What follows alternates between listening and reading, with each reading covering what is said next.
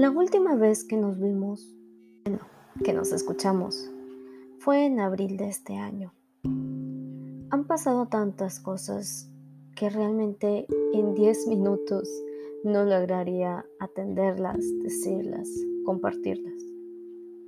Han pasado tantas cosas que ni siquiera yo puedo comprender. Una de las alegrías más grandes quiero compartirlas con todos ustedes. En el episodio anterior estaba relatando de ciertas cuestiones que a través de la pandemia me han sucedido y de lo que pensaba a través de las decisiones de ciertos gobiernos para regresar a clases. En todo este tiempo me he puesto a analizar, a pensar, a sentir los pros y las contras de regresar a clases. Por una parte de mí tenía tanto miedo de ir, tenía tanto miedo a exponerse, aún así teniendo un segundo esquema completo. Pero eso no era la cuestión. Creo que estaba reunente a salir de la zona de confort que tanto me ocasionaba estar en casa, debido a que ese mismo miedo me tuvo aquí. En julio, yo, mi esposo, nos contagiamos de COVID. Yo la verdad fue algo muy leve, lo pasé muy leve. Un día estuve muy mala y el siguiente casi desapareció por totalidad. Aún en este momento tengo estragos. Mi olfato es un fiasco y mi gusto ni se diga. Hay cosas que tanto me gustaban, comidas que tanto adoraba y que en este momento no las puedo disfrutar. Sin embargo, las disfruto tanto porque estoy viva. Para no hacer tal cuento largo, he de agradecer a esas inmunidades que hemos recibido a través de los meses para poder seguir sobreviviendo. Entrado y salido en momentos de tristeza, desconcierto, desconfianza. No quisiera poner la palabra depresión porque sé que no lo es. Simplemente es confusión. Y tampoco quiero agarrar la palabra apatía, pero es lo que viene a mi mente, apatía por la vida. Cuando pasamos por ese episodio, realmente pensé que esto no tendría fin. Sin embargo, el humano es tan impresionante que se sigue adaptando. Yo me sigo adaptando. Te he de comentar que hace dos semanas regresamos a clases.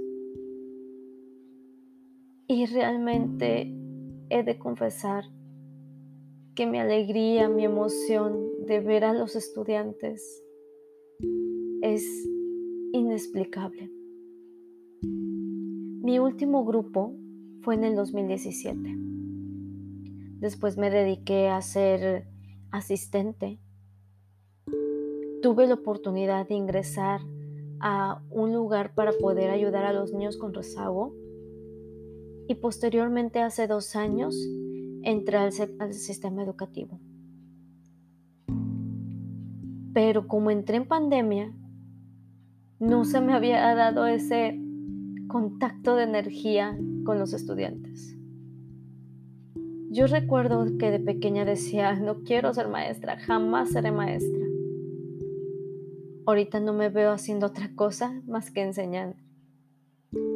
Bueno, sí, ya sabes que tengo varios negocios, pero aún así, la enseñanza para mí es lo máximo.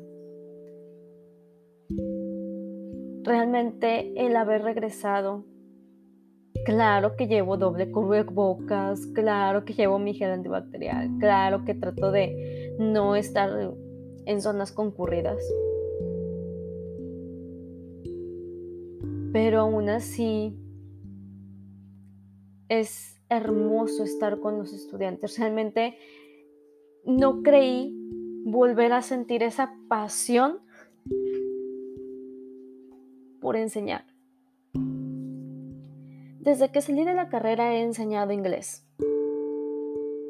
El inglés siempre me va a seguir siendo sombra, pero créeme que bien o mal es lo que sé mejor hacer. pero bueno, lo intentamos, lo intentamos. Y aún así, he de comentarte que me encanta, me encanta estar con los, con los estudiantes riéndome de las ocurrencias y de las, de las locuras que entre ambos sacamos. No sé si soy su maestra más divertida, no sé si soy una maestra joven o taco, que no me da pena decirlo. Sin embargo, me encanta realmente estar con ellos es una emoción que realmente agradezco mucho a Dios o al universo o a la fuerza espiritual que, tengamos arriba. Que me dé esta oportunidad de, de seguir siendo maestra de, estudiantes. He cometido muchos errores a lo largo de, mi vida de, de maestra. He cometido muchos errores. He aprendido como no tienen idea y bueno, de esto se trata, ¿no? A fin de cuentas. Pero créanme que expresarles en este momento lo cuanto o lo cuán extrañaba estar frente al grupo. Realmente para mí eso es vida. En otras circunstancias, fíjense que que no me veo ya en alguna institución privada. Lo mío es ser maestra pública. Me encanta, me encanta. Es realmente muy gratificante. Sé que la pandemia ha traído muchos estragos, lo sé. Pero el mayor estrago que nos ha dejado es lo mental, lo emocional y lo espiritual. Ver sonreír, bueno, a través de sus ojos, porque no puedo ver sus boquitas, a través de los ojos ver sonreír a mis estudiantes es lo máximo. Cómo me llena el corazón, cómo me llena el alma. Realmente no tengo palabras para describir esta emoción, para describir que, que ya hacía falta regresar. He de mencionar que tengo miedo. He de mencionar que algunas familias de mis estudiantes tienen miedo. Pero sé que entre todos estamos haciendo lo mejor posible para cuidarnos entre unos y otros. Sé que no somos del primer mundo. Sé que a lo mejor no tenemos las mejores máquinas y tecnologías para brindar una sanitización impecable. Sí. Pero lo que sí sé es que lo intentamos. Intentamos seguir las normas, intentamos seguir las cosas que se nos han dicho, las medidas para que esto ya no se propague.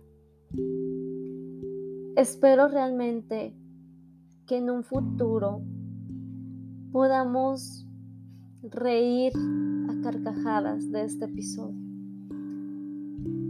Hemos sufrido mucho, hemos perdido a muchos, pero la vida continúa. La vida está aquí para vivirla, no para atormentarnos ni ser cadáveres. Sé que es muy difícil, yo también he perdido gente. Sin embargo, sé que hay niños y estudiantes que requieren de mi apoyo y de mi fortaleza, porque ellos no saben cómo sobrellevar esa pérdida. Padres, madres, abuelos, hermanos, no saben cómo llevarla.